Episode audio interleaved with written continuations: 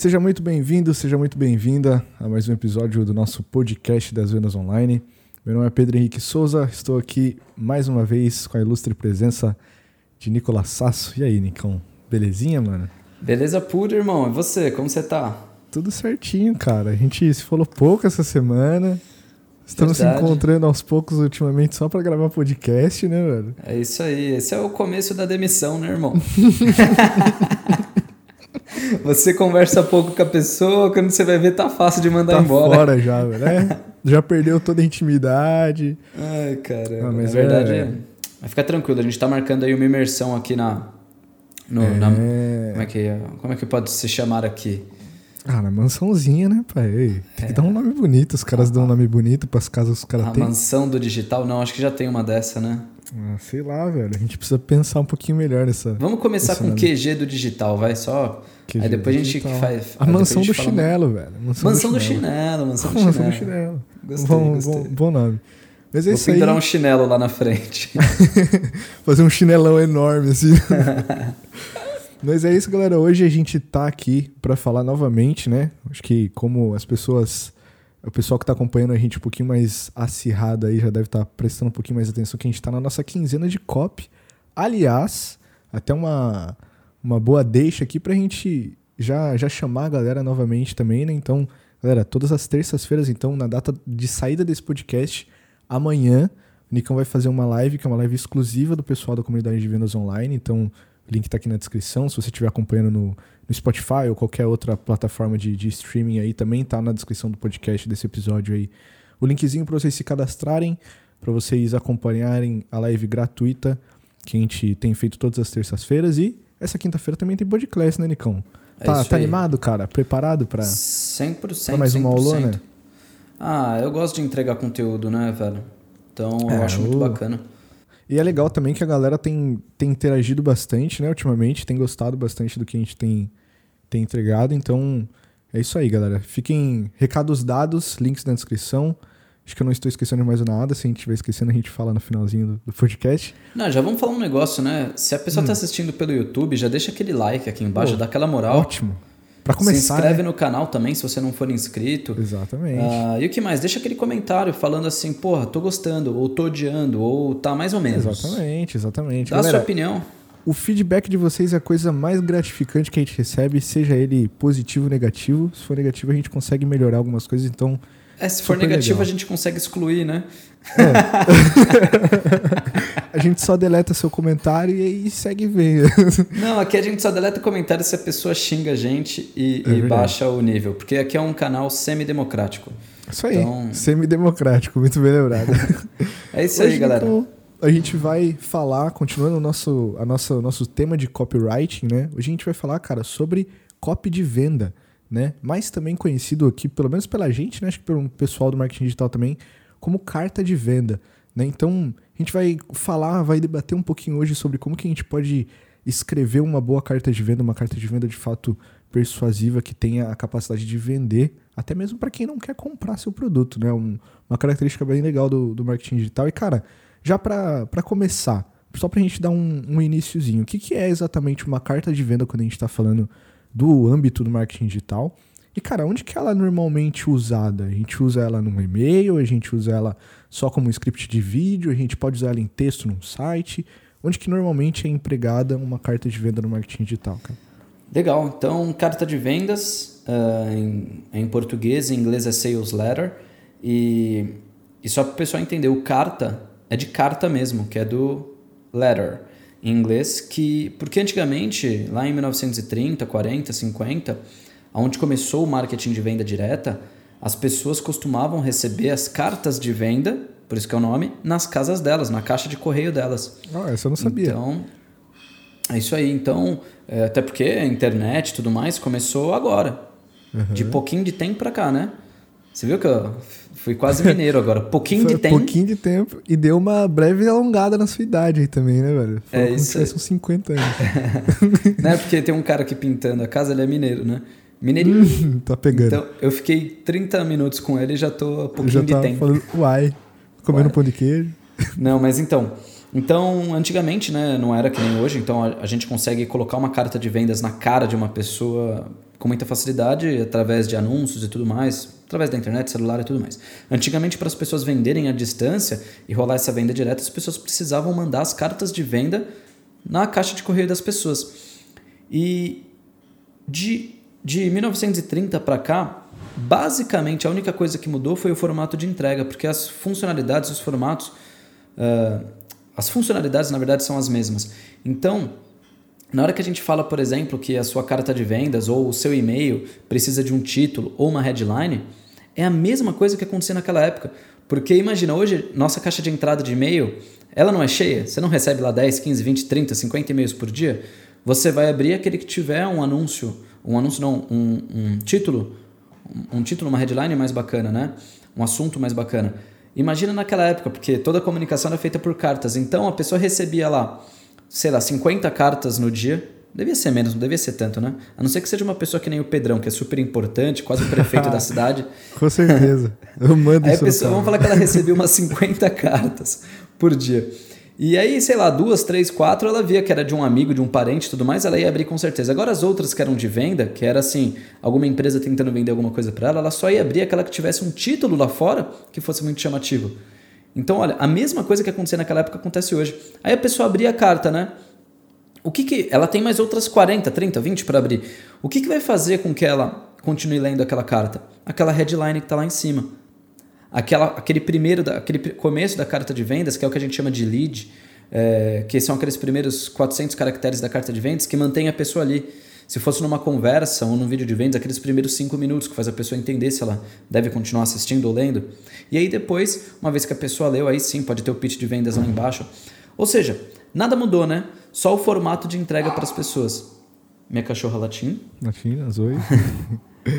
É, nada mudou, só o formato de entrega, porque o comportamento do ser humano, por mais que ele vai mudando, ele começa a usar uma plataforma ou outra, mas a psicologia humana, ela não mudou muito de 70 anos para cá. E outra coisa importante, né, as cartas de vendas que a gente estuda hoje, é, elas ainda as referências de cartas de venda que a gente tem hoje ainda são as cartas de vendas de 1930, 40, 50.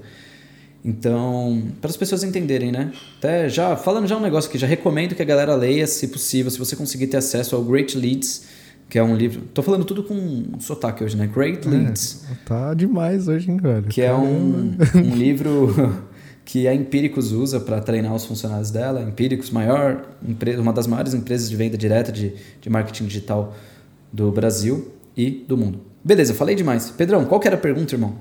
Aonde que coloca uma carta de venda hoje em dia? Ah, não coloca em nenhum lugar, irmão. Nossa, falei pra caramba, me perdi aqui. Caramba, viajei. Não, enfim, você pode usar uma carta de vendas em um vídeo de vendas. Por mais que a gente chama de carta de vendas, como eu falei, os formatos mudaram, né? O nome vem do, do passado, que de fato eram cartas, mas hoje não necessariamente você vai mandar uma carta pro correio da, da, pra, pro correio da pessoa. Mas você vai mandar uma página para ela com uma carta de vendas em texto, ou uma carta de vendas em vídeo, ou uma carta de vendas diluída em vários vídeos. Quem já ouviu falar aí de lançamento? Érico Rocha. Então, naquele vídeo 1, 2, 3 e 4, nada mais é do que uma carta de vendas, mas em formato de vídeo. E muitas vezes você pode entregar uma carta de vendas até ao vivo. Às vezes você vai assistir uma live de alguém, você nada mais nada menos está passando por uma estrutura de carta de vendas, uma cópia de vendas, e no final tem um pitch de vendas. Então, hoje tem vários formatos para entregar, né? Perfeito. E é legal também comentar a respeito disso, porque o pessoal acaba achando, né, por exemplo, os CPLs, né, que são justamente as, as, os vídeos de vendas ali, né, as campanhas de, os vídeos de lançamento ali, que tem o 1, 2 e 3, até 4, tem gente que faz até 5, enfim. A galera acaba esquecendo também que aquilo lá é nada mais e nada menos do que uma copy, né? Copy pura, na verdade, aquele vídeo. É, é isso aí. E às vezes Muito... o cara só assiste o vídeo e acha que ah, o cara fez um vídeo de conteúdo ali depois ele vendeu no final, mas não, né? não, tem toda, não, uma... tem toda uma estrutura. Na verdade, estrutura. os CPLs, né, que é o conteúdo para lançamento, mais o, o vídeo de vendas, ele nada mais é do que uma carta de vendas seguindo uma estrutura bem completinha, uhum. separada. Boa, então, perfeito. dividida. Então, se você. E claro, né, tem algumas particularidades do lançamento, mas só que você for ver a verdade nua e crua, é que é isso. Sim, é só um sim. formato diferente de você entregar. E, cara, foi legal também você ter comentado no antes, né, quando você estava falando do, da estrutura da, da carta de vendas e tudo mais, né, que, que tem ali os, os primeiros 400 caracteres ali da carta de venda e tudo mais. Eu estava assistindo uma palestra do Beto há um tempo atrás e ele falava justamente isso, onde ele É, o Beto, para quem não conhece, é o responsável né, da, da área de copy ali dentro da Empíricos. E, cara, a, ele falava, ele falava na, na palestra dele que é, ele ficava dias, até mesmo semanas, prestando atenção em como ele ia escrever aquela, aquela headline, né, aqueles primeiros 400 caracteres ali da, da copy, justamente porque aquilo ali é, meio que dava sentido pro restante. Então, ele pensava muito naquela, naquele, naquele lead da, da carta de vendas, né? E, cara, o restante ele meio que vinha naturalmente, né? Ele só escrevia e complementava. E, cara, aproveitando também nesse, nessa fala, eu queria fazer uma pergunta para você que, cara, você pode até desenrolar do jeito que você quiser. Como que você escreve uma carta de vendas, cara? Você, pessoalmente, assim, Nicão, vai lá escrever carta de vendonas pro SV, você tem uma estrutura básica que você segue? Você tem uma, um ritual aí na sua, na sua cabeça que você faz ou não, cara? Você só senta, sabe mostrar. o que você tem que escrever e, e faz. O ritual é mais ou menos assim, eu coloco ah, a mão na vem, cabeça. Vai ver. Começa. ai, ai, ai. Vamos lá, galera. É, hoje, de fato, é, eu não tenho um ritual. A minha carta de vendas ela é muito mais inspiracional do que estrutural. Mas não tente copiar o que eu faço hoje. Porque, principalmente se você está no começo, tá? É, e não é que assim, caralho, pô, Nicolas, você é foda mesmo, irmão. Não, não tem nada a ver com isso. Cara. Aqui, tipo, eu já fiz tanta carta de vendas que as partes mais uh, básicas, digamos assim, elas já estão todas dentro da minha cabeça. E aí eu consigo usar hoje mais a criatividade porque eu sei que vai no automático. Momento. É, Momento agora, como que chama? O que, eu fico fazendo lá quando eu falo das Analogia com balada. Ah, momento, momento da analogia. É que nem dirigir um carro, meu irmão. Hum. Quando você tá tirando a sua carta é, e tudo mais, você, porra, você não sabe como que você vai segurar no volante, trocar de marcha, pisar na embreagem. Aí o cara, o cara que tá lá na autoescola ainda fala, liga a seta. E aí, velho, aí beleza. Aí você conseguiu, por um milagre de Deus ou pagando, conseguiu a sua carta. Aí agora você vai dar o seu prim... você vai dar o seu primeiro rolê com os amigos. Você tá travadão naquela avenida, passando o carro a 80 por hora. Aí um desgraçado do seu amigo ainda fala: "Porra, troca a rádio ou coloca outro som, conecta meu celular no Bluetooth". Irmão, você não tá nem sabendo dirigir, como é que você vai ligar o som, velho? E é mais ou menos isso quando a gente está falando a respeito de criação de copies e cartas de venda. Num primeiro momento, o ideal é que você se mantenha nas estruturas e não tente fazer muito malabarismo, porque você não está preparado para isso. E de repente as coisas começam a ficar muito automáticas. De repente, quando você vai ver, você está dirigindo o carro e atendendo o celular, coisa que você nunca faria, nem deve fazer, né? Mas é coisa que você nunca faria naquele primeiro momento. Mas de repente as coisas começam a ficar mais automáticas, porque você já está tudo dentro da sua cabeça que você vai trocar de marcha, já está tudo bem no automático. Essa é a minha situação com copywriting hoje. Então eu espero por momentos mais inspiracionais, porque eu sei que as partes técnicas elas já estão dentro da minha cabeça. Então o que, que eu fico fazendo? Qual é o meu processo de criação de copy? Eu sei que eu preciso criar uma carta de vendas para o curso Aumente Suas Vendas, vamos dizer assim. Então, eu também não, eu tenho prazo, eu não posso também ficar esperando para, pô, quando eu tiver inspirado, e se eu só tiver inspirado daqui dois anos, aí ferrou, né? Então eu começo a fazer umas partes sem inspiração, ou seja, eu começo a anotar algumas ideias.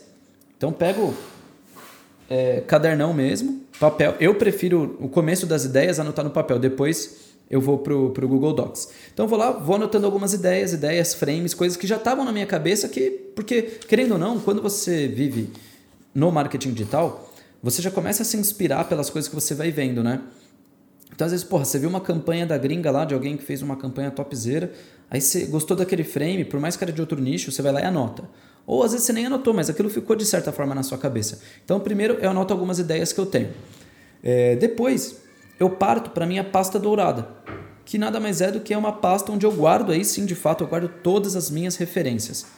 Então, seja referência que eu já sei onde eu vou usar, daí eu anoto lá, tipo, usar em tal produto, tal, tal, ou alguma referência que eu nem sei onde eu vou usar. Às vezes eu gostei do frame que a pessoa usou num produto de crochê e eu vou lá e, e salvo. Caraca, barulheira hoje, mano. Aí eu vou lá e salvo. E, cara, Daí eu vou para essa pasta e começo a olhar. Às vezes eu olho em coisa que eu nem sei para que, que vai servir. Aí eu começo a colocar mais e mais ideias. Uma vez que eu estou com as ideias, eu já tenho uh, material suficiente para pensar em uma linha central para minha copy. Que nada mais é do que essa linha central vai se tornar o lead. E lembrando, só a pessoa entender, lead tem dois significados dentro do marketing digital. Um é aquele cara que se cadastra na sua lista, um potencial cliente que deixou nome e-mail ou entrou no seu canal do Telegram, qualquer coisa assim. Se inscreveu na sua lista e tem perfil para ser seu cliente. Lead. E tem uma outra coisa que chama lead dentro do marketing digital, que não tem nada a ver com isso, que é simplesmente os primeiros 400 caracteres da sua carta de vendas, que é onde você vai captar a atenção das pessoas, tá? Nunca confundam, tá, gente? Uma coisa não tem nada a ver com outra uhum. e eu nem sei explicar o porquê que as duas coisas têm o mesmo nome. eu acho que lead, na verdade, em inglês, posso estar tá viajando, né? É, lead quer dizer caminho, então, ou alguma é, coisa assim. Então, eu ia comentar sobre isso, porque eu acho que tem vários sentidos. Eu posso estar falando muita merda, mas eu acho que tem vários sentidos o a palavra lead. Acho é, eu acho que, ter... assim, a gente está falando merda mesmo, mas isso é, mas já é um hábito mano. nosso. É agora... normal, né? É que os caras têm que mas... acostumar ainda. Ó, agora, lead, quando a pessoa se cadastra na sua lista, eu não sei o porquê. Lead. Não sei, mas é lead e é o que é a gente mais conhece e tal. Agora, lead, quando é o começo da carta de vendas, eu acho que vem do lance do caminho tal, ter uma linha sim, central no caminho, sim. qualquer coisa assim. Enfim, não confundam ou se confundam mais ainda. e enfim, e aí eu vou, pra, agora que eu tenho referência suficiente, informação suficiente, e às vezes eu já estava com alguma coisa na minha cabeça, eu escrevo a minha linha central da carta de vendas. E cara, e aí nessa hora aí eu já, aí eu já saio do, do papel, porque aí no papel eu não consigo escrever com fluidez mais. Então aí eu vou pro Docs, cara, e vou escrevendo, escrevendo, escrevendo, escrevendo, escrevendo o que vem na cabeça em relação àquele lead. Então, claro, já tenho uma linha central, já tenho uma estrutura, por exemplo, a dos 12 passos. Quem quiser é, saber mais a respeito da estrutura dos 12 passos, cara, eu explico tudo certinho dentro do, do Mestres da Persuasão, que é um curso de, de tráfego pago, é um curso de copy que explica como escrever carta de vendas, anúncio e tudo mais. Pedrão, dá para deixar o link aqui embaixo? Dá, dá para deixar o link aqui embaixo. Mestre da Persuasão. Lá você vai pegar essa estrutura para você copiar e colar, tá? Enfim, aí agora que eu já tenho toda essa estrutura, eu já vou escrevendo. Chega uma hora que eu, que eu dou uma travada que aquela parte meio que criativa, ela já dá uma, tipo, porra, beleza, fui até onde minha criatividade deu. Agora, eu sigo só a estrutura. Ah, cheguei na parte aqui que agora eu preciso falar dos bônus. Ou chegou na parte que eu preciso falar da, da oferta, ancoragem tudo mais, aí já vai. Aí às vezes eu até volto para as estruturas e deixo um pouco a parte de criatividade, mas eu deixo a minha criatividade até onde ela travar. Legal. E, mano, você falou que você pega, né? Até uma pergunta que eu ia fazer para você, se você pega muita referência de fora ou não. Né? E você já respondeu que, cara, pô, é praticamente parte do, do fluxo de, de escrever uma copy sua, né? Pegar referências. Você analisa alguma coisa em específico, mano, quando você vai pegar alguma copy diferente? Ou não? Tipo, meio que virou tão hábito que você só lê e automaticamente meio que você já pega, assim, um, um frame que, pô, acho que encaixa legal aqui e tal, mas você presta atenção em alguma coisa específica nas outras copies? Cara, é uma mistura dos dois. Uhum. É, eu tenho os players que eu acompanho de, de fora do Brasil, de dentro do Brasil. E, cara, às vezes não é nenhum player específico assim que eu falo assim, pô, você tem que seguir esse cara. Não, às vezes é só um cara que se conecta com o meu jeito de falar, com o meu jeito de aprender e também. E aí fica uma coisa mais natural para eu estudar e me conectar com essas pessoas, tá? Então, às vezes eu acabo recebendo anúncio, remarketing, os caramba, e-mail da pessoa como oferta, eu vou lá, entro. Por mais que às vezes eu nem vá comprar o produto da pessoa, eu só uso ela como referência, é, eu já clico lá. Então tem as pessoas que eu já acompanho naturalmente. Então, meio que tudo que essa pessoa acaba criando, eu vou acabar consumindo de, em formato de estudo. Então, dessas pessoas em específico, não tem nada que eu olho e falo, porra, isso aqui é esse frame aqui que ele usou, eu vou acompanhar. Não, eu olho tudo porque é uma pessoa que eu me inspiro em vários pontos. Agora, tem algumas outras coisas que às vezes acabam aparecendo para mim, seja em anúncio ou qualquer coisa do tipo, que aí às vezes é alguma coisa ali que me pega. Mas o que, que eu gosto? Quando eu estou navegando no Facebook, Instagram, eu não, eu não uso muito Facebook e Instagram para entretenimento, para me divertir. Raramente eu vou entrar para ver alguma coisa tipo. Que nem hoje, um amigo meu me falou de uma pessoa que a gente conhece em comum e eu falei, pô, cara, deixa eu entrar lá para ver o que aconteceu, se trocou de casa, que carro comprou, quem morreu e tudo mais. Eu, eu vou mais direto no, no tema que chegou. Mas eu tento usar o Facebook e Instagram na hora que eu estou navegando, por mais que eu não, não fique fazendo isso, eu tento usar como se eu fosse um consumidor normal. Então eu, eu, eu tento. Sabe como quando se fosse você... uma pessoa normal. É isso aí, uma pessoa normal. sabe quando você olha? Aqui eu estou vendo meu dedo. Mas dependendo do jeito que eu olho, eu fico meio vesgo e vejo meio turbo. É basicamente assim que eu faço com o Instagram. Que merda de analogia, É sério, mas é verdade, mas é verdade. Eu não fico olhando com aquele olho assim, porra, tô procurando alguma coisa para estudar. Uhum. Eu, eu dou aquela olhada meio turbo e aí eu fico meio que acaba um consumidor. Pegando. É, uhum. fico meio que um consumidor normal. Aí de repente alguma coisa que me chama atenção, seja porque o criativo foi muito foda, a imagem foi muito foda, seja porque a headline ali daquele anúncio estava muito foda, seja porque aquele tema, o cara fez uma abordagem de uma forma que eu nunca imaginava, tipo, sei lá, o cara caindo de paraquedas e de repente falando, ô, oh, você ainda não se inscreveu pro workshop, pô, chamou minha atenção. Aí eu falo, cara, vale a pena eu, eu entrar. Aí eu clico no anúncio. Vejo a copy da página de captura, por exemplo. Falo, caralho, mano, essa copy tá da hora. Ou não, porra, essa copy tá uma bosta. Beleza, parei aqui. Aquele anúncio da hora. Às vezes aquele anúncio eu curti, vou salvar na minha pasta dourada. Essa copy aqui da página de captura eu não curti. Até que chega no momento que eu chego na carta de vendas. Mas o que, que acontece? A carta de vendas, ela geralmente não é um elemento solto e sozinho. Você nunca cai direto numa, numa carta de vendas, numa página de vendas. Ou você vai passar por um anúncio antes, ou você vai passar por um workshop antes, ou você vai ter recebido um e-mail. Então a carta de vendas ela é sempre a continuação de alguma coisa que aconteceu antes. Por isso que eu fiz essa analogia merda, mas é real. Se eu não tiver com essa vista meio turva no começo, eu fico tão analítico na, nos anúncios que eu nunca vou chegar nas cartas de venda. Então se eu acabo não agindo como uma pessoa normal, eu acabo não, não clicando no anúncio, não me deixando levar. Aí eu chego na carta de vendas e aí, cara, aí eu vou nessa. Aí eu vou como um cliente normal. Eu leio a carta de vendas, leio a headline, vejo se aquela headline se conecta comigo de alguma forma. Se não se conecta, por exemplo, é. Tipo, como aprender a ganhar dinheiro fazendo crochê. Não se conectou comigo, mas como eu tô naquele modo que eu tô querendo captar alguma coisa, eu fico pensando, porra, e se fosse a minha mãe lendo? aí, cara, aí eu falo, porra, conectaria com ela. Aí meio que eu olho para aquela carta de venda com o olhar da minha mãe. Sim. Ou com o olhar de alguma outra pessoa. que nem agora, a gente está estudando, a gente está numa fase. A gente até mandou lá no grupo, hein, Pedrão? Tem que estudar aqueles dois vídeos lá que a gente mandou no grupo, irmão. Uhum. Ah, Pô, pesado, irmão. Os caras cara me cobram no meio do podcast, mano. Ah, é isso, irmão. Tá, mano, tá é paulado pra todo quanto é lado. Você é louco, velho. Tá bom. Não, beleza. Não, mas assim, pô, é um produto de emagrecimento. Não uhum. que eu não precise emagrecer, mas. Não que eu não seja o público-alvo. É, isso aí. Não que não está escrito na minha testa que eu tenho que comprar esse produto. Na verdade, eu acho que a gente nem tem que estudar esse curso aí. Foi mais uma indireta que o pessoal deu para é, mim. Tá verdade, mano. Verdade. Não, mas é o seguinte. É um produto de emagrecimento que, na verdade, as pessoas que estão tá no bastidor desse produto estão tá fazendo um trabalho incrível e tudo mais. E a gente está estudando a, a estratégia dessa pessoa. Na verdade, o público é feminino. Por isso que eu não, não digo que eu não estou no público, né? É, mas, pô, é, a comunicação inteira para mulher de, 20, de 35 a 55 anos e tudo mais. E, pô, de fato não vai conectar comigo aqueles anúncios, mas nós estamos estudando essa campanha para ver o que, que a gente pode absorver desse conteúdo. Então, na hora que eu olho para esse produto, eu não olho com o meu olhar e nem com o da minha mãe, porque a minha mãe também não está interessada nesse tipo de produto. Então, eu fico tentando pensar, talvez, sei lá, como a minha esposa ou como alguma amiga que tem 30 anos e tudo mais. E, e, se eu não faço isso, eu não me deixo levar na carta de vendas. Aí eu fico puramente analítico e não consigo absorver o melhor que aquela carta de vendas tem para me dar.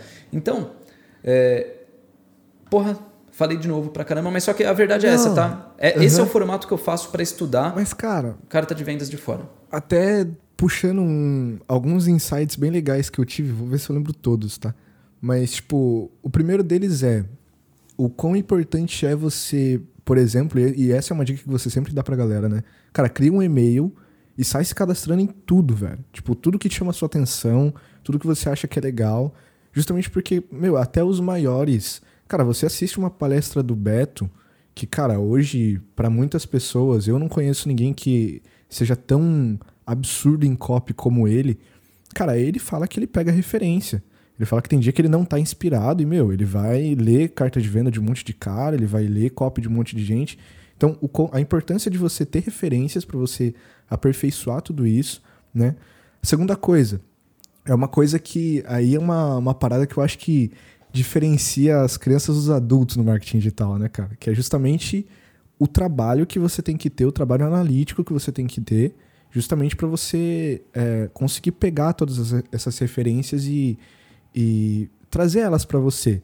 E eu não digo isso no sentido de que, ah, só os caras que são profissionais, os caras têm, eles, eles conseguem fazer isso, né? O Nicão consegue fazer isso porque ele está há anos escrevendo copy e tudo mais. Mas não, é uma questão de perspectiva. Né? A gente sempre fala que existe uma grande diferença entre pessoas que são iniciantes e pessoas amadoras. Né? Se você é iniciante, tudo bem, você está dentro de um processo de amadurecimento até chegar ao, ao profissionalismo. Né? Mas se você é um iniciante, você está dentro de você querer ter esse olhar mais analítico, esse olhar mais.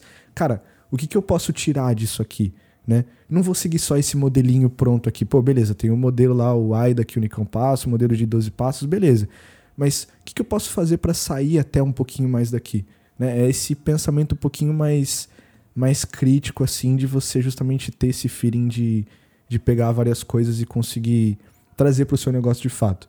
Agora, Nicão, uma coisa, cara, você falou e eu percebi muito forte em todas as falas, em todas as vezes que você comentou, né, no, no âmbito de, pô, é, preciso pegar tal coisa para escrever, a gente mesmo que tá estudando lá uma campanha, mano, a gente tem que se colocar no lugar da pessoa que é, teoricamente leria aquilo, né, e tudo mais. E é uma parada que eu acho que é a base central de qualquer copy, de qualquer carta de venda, que é justamente o avatar. Para quem aquela pessoa está escrevendo aquilo, né? Qual que é o seu público-alvo de fato. E eu acho que é uma parte que a galera negligencia bastante e você até falou num vídeo que é de fato uma das coisas mais importantes. Então explica um pouquinho pra gente. Primeiro, o que é avatar? E segundo, cara, como que eu consigo entender um pouquinho mais sobre o meu avatar para eu, é, de fato, escrever para ele, para eu conseguir comunicar com ele o suficiente para eu é, atingir de fato todos os objetivos de uma copy é, em cima dele? Beleza. Primeiro, tá me escutando bem aí? Tô, perfeito. Porque eu abaixei no máximo aqui porque tá rolando uma gritaria tremenda fora aqui do escritório. Enfim, é, primeiro, é, Pedrão, já vou responder a respeito de como encontrar o Avatar, quem que é esse cara aí, né? Se é uhum. o, aquele cara azul do filme lá. Ah, é verdade, Mas... né? Ou o carinha que tem a flecha na testa, domina é os, os ares. Quem será o Avatar? É verdade, será? né? De quem a gente tá o, tá falando, será? Pode ser o cara, o, o último mestre do ar. Fica... Você tem que escrever uma copy pros mestres dos ares, entendeu? Nossa, velho. Acho que esse é o episódio com mais besteira que tá tendo, velho. Mano, tá a tendência é piorar em todos, né, cara? Isso que é duro. Meu Enfim. Deus do céu. Cara. Enfim, é, antes de falar do Avatar, deixa eu falar um negócio. O pessoal já vai começar a se perguntar quem é Beto, quem é Beto, quem é Beto, quem é Beto. Uhum. Apesar de, da gente já ter falado, é o Beto... Vamos ver, você sabe falar sobre o nome dele? Antenhofer. É Altenhofer, eu ia Alten, falar. Altenhofer, eu acho que você tá mais certo que eu. É, cara... Ele é o head de copy da Empíricos. Enfim, a Empíricos não, não precisa de explicação. O Beto, por muito tempo, ficou só nos bastidores e de um tempo para cá ele começou a se expor cada vez mais. Eu já conheci ele um pouco hum. antes dele começar a se expor. É, aliás, você já foi lá na Empíricos, né, também? Já fui na Empíricos. Foi lá que eu ganhei os três livros de copy. Ganhei uhum. o, o Great Leads, o Copy Logic e o Arquitetura da Persuasão. Uhum. Me deram de presente porque, cara, é assim, ó, é muito difícil encontrar alguém mais importante no meio do marketing digital do que eu. Aí eu... Caraca, eu jurei, mano. Sabe o que é pior, velho? É que a qualquer momento eu acho que você vai falar um bagulho sério, cara. Sério? respeito, mas não vai chegar, mas não vai chegar. O meu erro é te respeitar, velho. Mas não tá vai ligado? chegar o um momento que eu vou começar a ficar falando sério. Cara, você deu cinco minutos e só tô falando sério, tem coisa errada. Provavelmente eu tô febril. Não, mas seguinte. É, fui lá na Empíricos. É, enfim, nem era da Empíricos que eu fui falar. Depois eu conto. Eu não sei se eu já falei por que, que eu fui fazer na Empíricos, mas depois eu conto num próximo podcast boa, boa. o que, que eu fui fazer na Empíricos. Mas não é por causa da minha importância, não. Inclusive, eu acho que dificilmente o Beto vai ver esse podcast. É, mas o Beto é o, o head de copy da Empíricos, ele inclusive começou a se expor cada vez mais, dá cursos de copy, então até recomendo que você siga o Beto também lá no Instagram dele. Beto Altenhofer. Cara, o sobrenome dele é muito complicado, ele devia deixar só Beto, né? É, mas, enfim. mas depois vocês procurem lá e, e dá uma acompanhada no conteúdo do cara, que o conteúdo do cara é foda. É um conteúdo mais avançado, mas é um conteúdo filé. É, agora voltando, falando a respeito do avatar. É, cara, não tem como você escrever uma copy, não importa se é um anúncio, se é uma página de captura, se é uma carta de vendas. Não tem como você escrever uma copy se você não souber para quem você está escrevendo. Nicolas, eu estou fazendo uma copy de um curso de inglês, eu estou escrevendo para quem não fala inglês.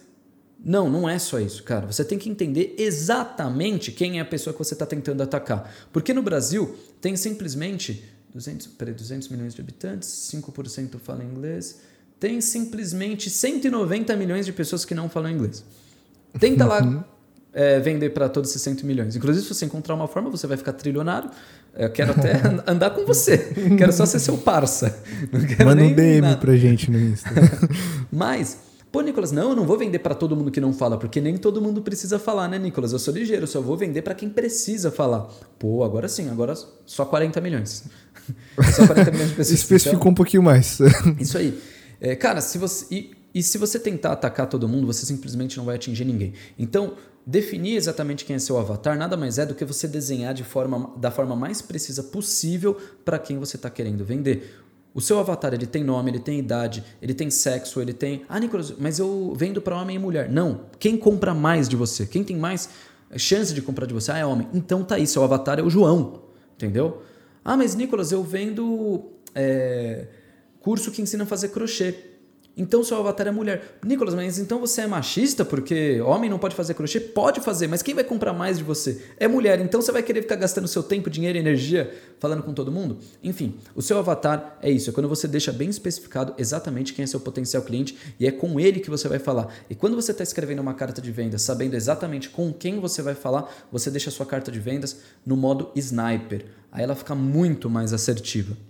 E aí, eventualmente, alguma pessoa que está fora do seu avatar ainda vai continuar comprando. Mas aquela pessoa que você escreveu a carta de vendas para ela, ela vai ler a carta de vendas ou vai ver o vídeo e vai falar: Meu Deus do céu, Pedrão está falando comigo. O Nicolas está falando comigo. O João está falando comigo. E dependendo da carta de vendas que você leu, de, é, de uma carta de vendas que eu escrevi, em algum momento você deve ter pensado: Caraca, meu, como ele sabe que eu estou passando por isso? Porque eu escrevi a carta de vendas pensando em você. Então, uhum. é basicamente isso. Explicado que é Avatar, né? É, é, não é pro cara que tem a flecha na cabeça. Não, nem o, nem o azul grandão. nem o azul grandão, isso aí.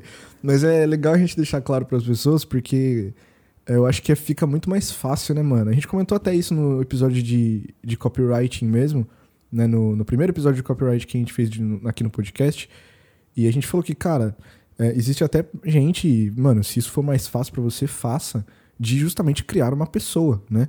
Cara, cria um cara, dá um nome para ele. Fala sobre os gostos dele, sobre o que ele não gosta, é, para você justamente ter uma facilidade maior para se comunicar.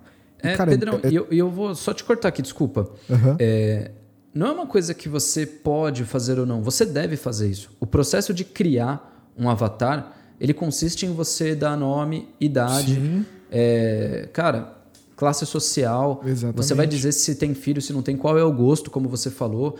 E se você quiser, eu for, se você quiser, se você puder, na verdade até uma recomendação, cara, pega uma foto do Google lá e cara, dá um nome, imprime aquela foto se você puder e coloca na parede. E na hora que você estiver escrevendo a carta de vendas, olha para aquela pessoa, porque você vai ver como fica mais fácil de você falar escrever olhando para a pessoa que você precisa conversar. A gente acaba na hora de escrever a copy também, né, pensando que, pô, é, ah, tô escrevendo uma copy para vender aqui e tudo mais.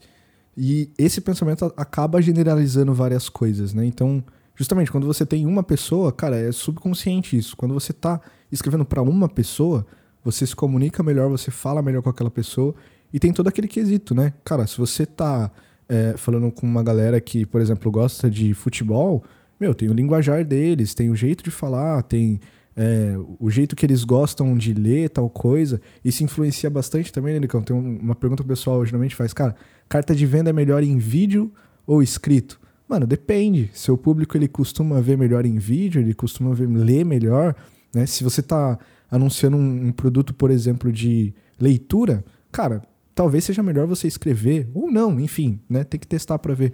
É, Mas... Tem uma questão do comportamento do seu potencial cliente uhum. e também tem um outro lance, né?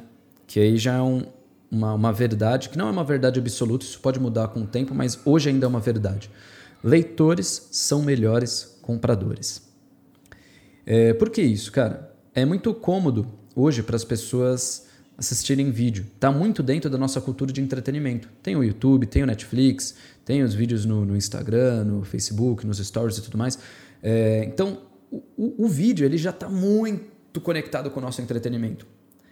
O texto não. Livro não é uma coisa que qualquer pessoa lê, manual não é uma coisa que qualquer pessoa lê.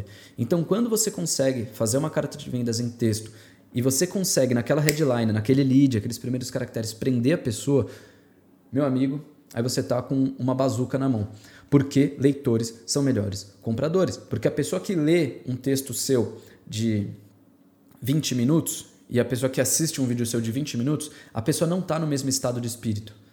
Não é o mesmo tipo de pessoa. A pessoa que lê um texto seu durante tanto tempo, ela está muito mais engajada. Então é por isso que leitores são melhores compradores, por isso que eu gosto tanto de imãs e iscas e tudo mais é, com e-books, porque de fato leitores são melhores compradores, e por isso que dificilmente a gente coloca uma página de venda só com vídeo. Mesmo que a gente coloque um vídeo, porque a gente sabe que tem pessoas que são mais dinâmicas e tal, e a gente é, não pode abrir mão desse tipo de pessoa também, porque às vezes eu deixo só texto, muitas pessoas, principalmente o público mais novo, que é um dos nossos principais públicos, às vezes acaba dando uma pulada fora. Mas eu também deixo texto, porque mesmo que eu tenha um vídeo lá em cima, o que passa segurança para a pessoa é o texto. Aí a pessoa fala, caraca, meu, isso aqui que ele falou no vídeo também tá aqui e tudo mais. Então, enfim. É... Mas é isso aí. Beleza. E, cara, você acha que tem alguma coisa que é indispensável para quem vai escrever uma, uma copy de vendas, uma carta de vendas, alguma coisa que vem na sua cabeça que, cara, se você não fizer isso aqui, é impossível a sua carta de vendas dar certo. Você acha que tem alguma coisa assim que é indispensável? Cara, vamos lá. É uma, é uma junção de vários fatores. Mas, é, primeira coisa, é indispensável você saber para quem você está escrevendo. É indispensável você ter referências o suficiente para escrever a carta de vendas, porque senão você vai travar. Você vai travar. Eu travo se eu não tenho referência suficiente. Porque chega uma hora é, que de tanto você escrever ou e, e, aí você, tipo, porra, de tanto você escrever, chega uma hora que parece que falta é, criatividade, falta gaveta para você abrir e falar, porra, tem coisa boa aqui. E para quem está no começo, falta é, movimento, porque a pessoa ainda não, não começou a escrever, então a pessoa fica sempre travada, né? A gente costuma falar que o maior inimigo do copywriter iniciante é uma página de vendas, uma, uma página do Google Docs em branco. Porque, cara, você não sabe por onde começar. Então, por isso que você precisa ter muita referência, porque mesmo se você já está avançado, você pode estar tá com uma obesidade aí de informações, e se você está no começo, você pode estar tá com aquela página de vendas uh, que é uma merda, né? aquela, aquela página em branco te travando. Enfim, então referência é uma coisa muito importante. Outra coisa, trate a sua headline como se fosse o, uma, uma jogada mestre da sua vida, como se a sua vida dependesse daquela headline. Se a sua headline não for boa, pode ter certeza que mesmo que você tenha um resto de carta de vendas bacana, vai ser um fiasco a sua campanha. Porque se a sua headline não prender a pessoa, a pessoa não vai continuar com você. É... Uma das headlines mais legais que eu tive a oportunidade, de trabalhar era. É... A... já foi o Aprenda Inglês rápido e sozinho. Mesmo que você. Como é que era essa? Não. Aprenda inglês. Não, não, era aprenda inglês em oito semanas. Ah, aprenda inglês em oito semanas sem estudar gramática. Pode parecer uma coisa simples para você que está vendo agora, mas essa foi uma carta de vendas que há uns seis anos vendeu demais, galera. Demais, demais. Aprenda inglês em oito semanas, mesmo sem estudar gramática. Ou seja, eu tinha uma promessa muito agressiva. Depois a gente teve que mudar oito semanas para rápido, porque é, a, o Facebook começou a ficar muito agressivo ali, né? E começou a bloquear oito semanas. É, depois a gente mudou para rápido e sozinho para mudar a promessa. É, por quê? O que acontece? Aprender inglês em oito semanas ou aprender inglês rápido é uma promessa que a pessoa é algo que a pessoa quer. Ela quer aprender inglês rápido, mas tem uma objeção dentro do aprender inglês. Por exemplo, porra, inglês é chato, eu tenho que ficar estudando gramática. Então, olha que promessa fodida, que headline fodida. Eu falo de algo que a pessoa quer muito e dentro da própria headline eu já quebro uma barreira que ela automaticamente já vai lembrar. Por exemplo, emagreça 5 quilos em 10 semanas comendo tudo que você gosta. Então, eu falo de uma coisa que a pessoa quer e ao mesmo tempo, daí a pessoa, porra, mas emagrecer, vou ter que ficar de dieta comendo tudo que você gosta. Ou emagreça X quilos em tanto tempo sem precisar ir na academia. Ou é, conquiste a mulher dos seus sonhos, mesmo que você seja feio. Então, tipo. Então, é esse tipo de promessa. Claro que esse é só um exemplo de, head, de headline. Sim, sim. Dentro lá do, do Mestres da Persuasão, eu também coloco alguns exemplos assim de headline. Inclusive, recomendo totalmente que, se você ainda não conhece o Mestre da Persuasão, clica no link aqui embaixo ou vai lá no meu Instagram. Eu vou deixar o link lá também, porque, é, gente, se você não aprender a respeito de copy e aprender de forma séria, o, o seu barco está furado. Perfeito. Mano, para quem quer. É, a gente falou um pouquinho a respeito disso também, né, na, no, no, episódio de copy, mas eu acho que é legal a gente até repetir essa pergunta, talvez até dando um pouquinho de contexto também para carta de vendas, né, para copy de vendas. É, para quem tá querendo aprender, cara, mano, é, você falou, né, que é uma frase muito legal, né? Que o maior inimigo do, do copywriter iniciante é justamente uma folha em branco, uma página em branco, né? Para quem está começando a escrever, cara, quais que são, assim, os passos que você daria de dica mesmo? É, cara, você tem que siga algum modelo, é, não siga algum modelo, enfim, só sai escrevendo e vendo o que dá, escreve em tópico, enfim, qual, qual a dica que até mesmo você daria para você lá no começo, quando estava só transcrevendo as copies da galera, que você, assim, falaria para você mesmo, para você falar, cara, siga esses passos aqui que eu acho que vai facilitar muito o seu aprendizado em copywriting? Cara, primeira coisa, é, entenda os modelos de copy. Então, a maioria deles vai partir do AIDA, que é atenção, é, interesse, desejo e ação. Então, ele é meio que a base de todos os modelos. Aí você tem também um que eu gosto muito de usar e que eu já ensinei em algumas oportunidades, que é o PCS, Problema Causa Solução. Você tem a carta de vendas de 12 passos, que é um modelo que eu ensino dentro do, do mestre da persuasão. Você tem a carta de vendas em 17 passos, tem a carta de vendas em 21 passos. E, meu, deve ter alguma de 30 passos aí, que na verdade é tudo uma variação do AIDA, tá? É só um pouco mais específico e tal. É, entenda os modelos e escolha alguns para você chamar de seu. Então, porra, tem a carta de vendas em 12 passos, a de 17 e de 21, mas eu vou focar na de 12 aqui, porque eu preciso dominar esse modelo. E depois você vai para as outras, ou se você quiser, porque na verdade é tudo uma, só uma variação da mesma coisa. Entenda esses modelos e, e comece a escrever carta de venda sempre usando esses modelos. Em cima desses modelos, não deixe faltar nada. Primeiro fica com o modelo do seu lado, com os tópicos que tem que ter a carta de vendas e escreve. Quando eu faço isso, né, digita. E fica lá, e siga esse modelo, siga esse modelo, siga esse modelo, faz 10, 20, 30, 50, 100 cartas de vendas seguindo o modelo. E aí, quando você chegar nessa quantidade, que para mim vai ser uma, para você vai ser outra, para outra pessoa vai ser outra, abandone os modelos. Os modelos são a maior bênção e a maior maldição na vida do copywriter, né? Então, se ele tenta escrever no começo sem ter os modelos eh, para seguir, ele vai se frustrar. Se ele ficar usando os modelos por tempo demais, ele também vai se frustrar, porque chega uma hora que você precisa se desprender do modelo para você voar voos mais altos, para sua criatividade começar a falar maior, mais alto, para você começar a aplicar as referências que você pegou em outros nichos de forma mais criativa, de forma mais persuasiva, de forma mais é, como que eu falo, com, uma, com um punch maior é, e de uma forma diferente, com um frame diferente que ninguém usou. Então, às vezes o modelo ele acaba te travando depois de determinado tempo. Então, basicamente essa é a minha dica, né? Então, é, cara, é, analogia do foguete.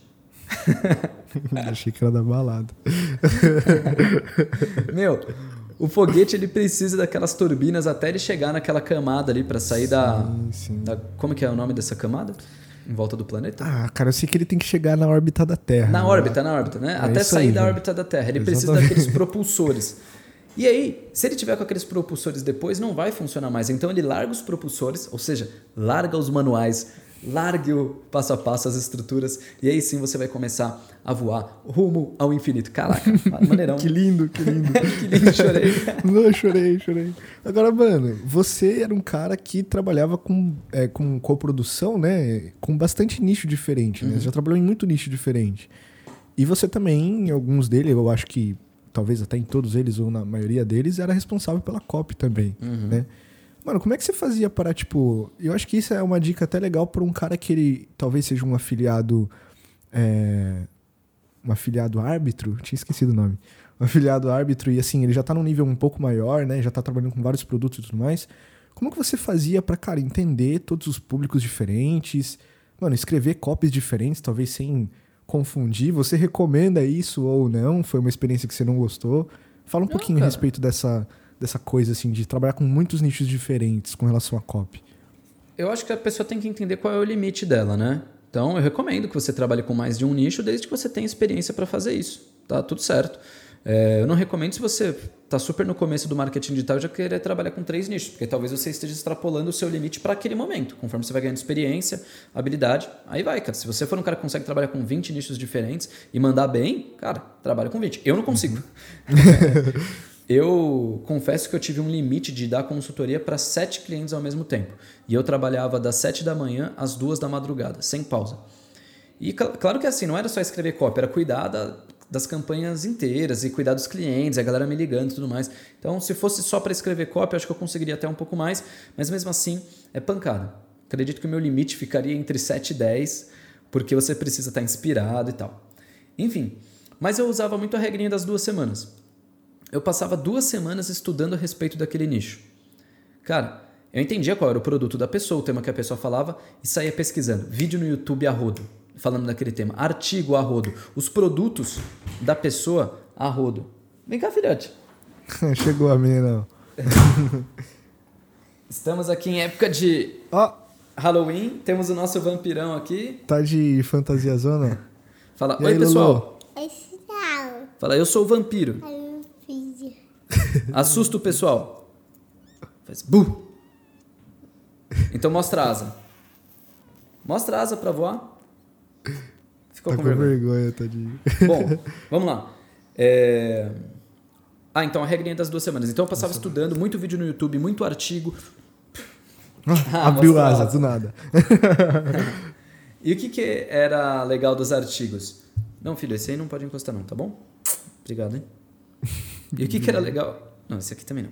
E o que, que era legal dos artigos? Esse não, esse não.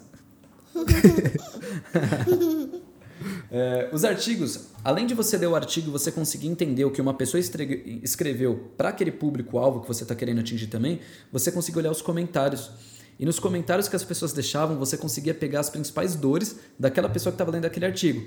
Então, se era um nicho, por exemplo, de emagrecimento, e eu ia num nicho lá, cinco passos para emagrecer com a dieta da lua, eu li o artigo, que já me dava alguns insights bacanas, mas na hora que eu ia nos comentários, tinha tipo, se era um artigo ranqueado e tal, tinha 20, 30, 50 comentários do meu público-alvo, que eu queria vender o produto, falando das dores deles. Você Então, porra, entendia ia muito mais as pessoas, né? Cara, eu ia anotando. Porra, a mina Uhum. falou que é, desde que casou não consegue mais entrar naquela roupa que estava solteira. A menina falou que faz dois anos que não recebe um elogio do marido. A menina falou que virou ponto de referência. A menina falou que não só vai pra praia de biquíni. Cara, Uhum. isso tudo aí, a galera me deu de graça ali pra eu colocar na Uhum. minha carta de vendas. Vai lá na sala, filhote. Fala tchau. Tchau. Valeu, hein, filho. Participação mais do que especial. Especial. Vai, vai ter um, no título vai ter um Fit Lorenzo Sasso. Aí. é, então, beleza. E aí também estudava os cursos. Ah, pode deixar, eu fecho. Ele fica bravão que não, a porta não, Não fecha, fechada. É, aí eu estudava os cursos também da pessoa em questão, então se você é afiliado e tem oportunidade de comprar o curso, maravilha. Se você não tem oportunidade de comprar o curso, pega os materiais gratuitos, estuda os conteúdos daquela pessoa que ela entrega no YouTube e tudo mais. Ah, e aí o que acontecia? Depois de duas semanas eu voltava para falar com aquele meu parceiro de coprodução, né? Que geralmente é, ou era uma coprodução, ou uma pessoa que me contratou para dar consultoria. Cara, quando a gente chegava para conversar, eu conseguia falar muito melhor a respeito do produto, das dores dos clientes e tudo mais do que ela mesma. Com a regrinha das duas semanas. E, cara, duas semanas, duas horinhas por dia, você já mata. Você já mata, você já vai ficar craque naquilo. Inclusive, velho, se você for meu afiliado e você estudar duas horas por dia durante duas semanas a respeito dos meus materiais e tudo mais, é capaz de, em alguns frames, você conseguir falar até melhor do que eu. Porque você está vendo de fora a situação. Eu já estou muito inserido na situação, você vai olhar de fora. Se você tivesse afiliando a um produto de emagrecimento ou qualquer coisa do tipo, regrinha das duas semanas, e eu quero ver você com a regra das duas semanas, com uma estrutura de copy, entendendo o básico pelo menos a respeito de copy, você vai conseguir criar materiais melhores do que os produtores. E eu Perfeito, falei mesmo. Mano. Mano, perfeito, perfeito, perfeito, isso aí. Agora, cara, pra finalizar mais duas perguntinhas, e essa penúltima agora, que vai ser a próxima, é uma pergunta que, mano, apareceu muito, mas muito, muito, muito na caixinha de perguntas que eu abri. E, cara, eu, eu não entendi muito o porquê, mas vamos, vamos, vamos responder ela. A pergunta central é: uma cópia ela precisa ser longa ou pequena? Como é que eu sei o tamanho dela? Eu preciso. é, como é que eu, eu vou saber se ela precisa ser grande ou pequena? E, cara, eu até listei as perguntas aqui. Algumas delas, né? Porque senão ia ficar um bom tempo. Mas, por exemplo, Lucas Celos perguntou qual a duração aceitável para um ticket de 75 reais. A Anne perguntou: tem que ser muito longa ou pode ser mais curta e objetiva? O Honório97 perguntou: o máximo de palavras que posso usar para persuadir em uma copy. O Giba9 perguntou: quantos parágrafos? Se não for muito longa, não dá certo. Então, cara, para quebrar esse paradigma aí, essa maior dúvida que o pessoal tem na sua copy e carta de venda, mano, precisa ser longa ou curta? E como que eu sei se ela precisa ser ou não? Enfim. Olha, Olha. vou falar um negócio pra vocês. Tamanho não é documento. Eu acho que isso vai deixar Melhor muitas pessoas aí resposta. mais aliviadas. Né? Tamanho não é documento. É, gente, seguinte. Copy longa, copy curta, não importa. O que importa é você conseguir passar a mensagem, tá? Outra coisa que você tem que levar em consideração é o nível de consciência a respeito daquele problema e do seu produto que aquele potencial cliente que você está abordando está. Se ele já está num nível de consciência mais avançado, muitas vezes medos de pagode já resolve. Agora, se ele é uma pessoa que nem nem está muito consciente do problema, talvez você de fato precise de mais tempo de convencimento. E esse mais tempo de convencimento pode querer dizer um vídeo mais longo e uma carta de vendas com mais caracteres. Não necessariamente, mas talvez. Mas o importante é você conseguir passar a sua uh, visão, a mensagem que você precisa passar. Se você pegar, por exemplo, as cartas de vendas da Empíricos, que é uma empresa que fatura 200 milhões por ano, são cartas de venda muito longas, muito longas. Aí você pode me perguntar, mas Nicolas, como alguém vai ler isso? Cara, se você for o cliente ideal, se você for o avatar, o público-alvo deles, se você estiver naquele momento certo, você vai ler a respeito daquilo.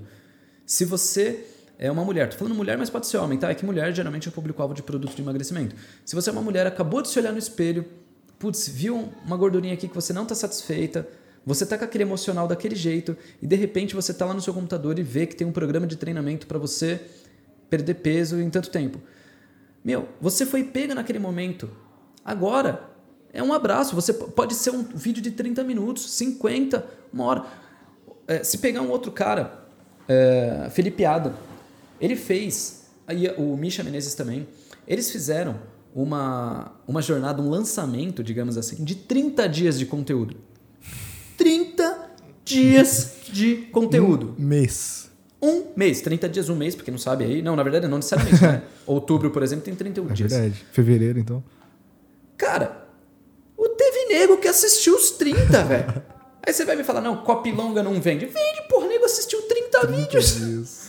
Então, gente, depende do nível de necessidade e do, da qualidade também da sua copy. Porra, se a sua copy não estiver te prendendo muito, não vai passar, é, o tempo não vai passar rápido. É que nem um filme. Não Sim. tem aquele filme que você assiste que o filme dura Vingadores Ultimato. Nossa. Cara, para mim passou em exatos 12 minutos. Sim. O filme Sim, tem 3 horas, né? Uhum. Passou em 12 minutos. Agora, se o filme for uma merda, vai demorar muito tempo para passar. É a mesma coisa a sua carta de vendas, ou seja, tamanho não é documento, o que importa é você conseguir passar a mensagem. Perfeito. Porra, gostei, bom, Tô, gostei, tô falando gostei, bravão, hein? Caraca. Gostei disso aí também. Tá mais solto hoje, leve. Acho que eu tô meio, acho que eu tô meio ah, demais. Ah, essa é a fórmula, então. É a fórmula. Não, então eu vou não, te não. lembrar toda vez antes de gravar um podcast falando que um bebe aquela brejinha é, tal, O problema é se o podcast né? for ser gravado às 8 da manhã, né? Daí já vai ser. Ah, não. Eu vou virar um alcoólatra, né? Não tem problema. Agora, cara, para finalizar, última perguntinha, que eu acho que é bastante legal, até uma questão talvez um pouco mais filosófica também, mas enfim. Como que eu sei se a cópia ela tá boa ou não? Como é que eu preciso, como é que eu consigo identificar se eu preciso alterar alguma coisa nela ou não? Eu tenho alguma coisa lá que eu já consigo definir antes de botar ela para rodar? Preciso botar para rodar antes? Como é que funciona? Como que eu identifico isso? Ah, cara, primeira primeira grande métrica que você vai ter para saber se a cópia tá boa ou não. Está vendendo. E claro, isso aí a gente falando de carta de vendas e tal, se for um, uma parte de captura, você vai ver baseado na conversão da parte de captura, se as pessoas estão se cadastrando. Mas falando de uma copy de vendas, é se está vendendo ou não. Mas tem algumas outras coisas que você pode fazendo, porque, porra, é, tá vendendo ou não está vendendo. Por que está vendendo? Por que não está vendendo? E aí você começa os testes. De repente a carta de vendas não está vendendo. O que, que você deveria fazer? Cara, muda algum elemento da carta de vendas. Muda a headline. E claro, você consegue descobrir algumas coisas. Por exemplo, porra, eu estou mandando mil pessoas para a página de vendas e estou tendo 10 pessoas chegando no checkout. Então você já está com uma com uma métrica e você fala, cara, as pessoas não estão chegando no checkout. Será que eu não estou sendo muito claro? Será que a minha é, headline não está não tá muito agressiva, não está muito fraca? Será que as pessoas não estão lendo? Porra, vou mudar minha headline. Pô, agora deu uma melhorada. Ou não, não mudou nada. Porra, mudei a headline, não mudou nada, então é outro elemento da copy. É, pô, será que é a parte ali que eu falo dos valores e tal? Enfim, aí você vai por tentativa, erro e acerto.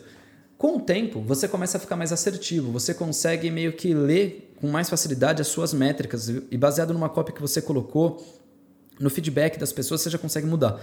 Mas tem uma forma gratuita de você conseguir saber como mudar. Porque o que eu falo gratuito? Quando você coloca uma copy na estrada para ver se está vendendo ou não, se você está trabalhando com tráfego pago, você vai gastar dinheiro para fazer, para validar essa copy. É, porra, não quero ficar perdendo dinheiro também. Tem uma forma gratuita. Não é a melhor forma, mas ela também funciona. Mas o que, que você faz? Cara, pega aí alguns amigos, algumas pessoas que trabalham com você, de preferência até pessoas que são do seu, do seu avatar, e pede para essas pessoas lerem. E fala para eles tentarem dar, da forma mais sincera possível, a visão que eles tiveram daquela carta de vendas, ou às vezes até daquele elemento. Manda às vezes para alguns amigos que você tem intimidade, cara, tô escrevendo uma carta de vendas aqui, olha essa headline, o que, que você sentiu? Você vai falar, porra, achei que ficou meio fake, não, achei que foi pouco agressiva, achei que ficou sal. Aí você pergunta, mas qual o sentimento que te deu? Porra, me deu raiva, me deu frustração, me deu. E você vai pegando o feeling das pessoas. Eu falo que essa forma é bacana, mas ela também não é a mais assertiva de todas, porque a pessoa não tá na mesma vibe que você e tudo mais. Então, assim, é uma boa forma, mas o melhor mesmo é você colocar ela a copy para jogo e ver o que acontece. Perfeito, cara, perfeito. E para finalizar também, né, eu acho que é legal que as pessoas tenham essa visão, né, a gente finalizando esse podcast e e com os outros também podcasts a respeito de copy que a gente, que a gente fez, o pessoal ouvir e tentar tirar a sacada de que, cara, eu acho que copy é uma das poucas. É, um dos poucos pilares do marketing digital que é uma, uma, parada bem artística, né? Uma coisa bem, bem feeling mesmo.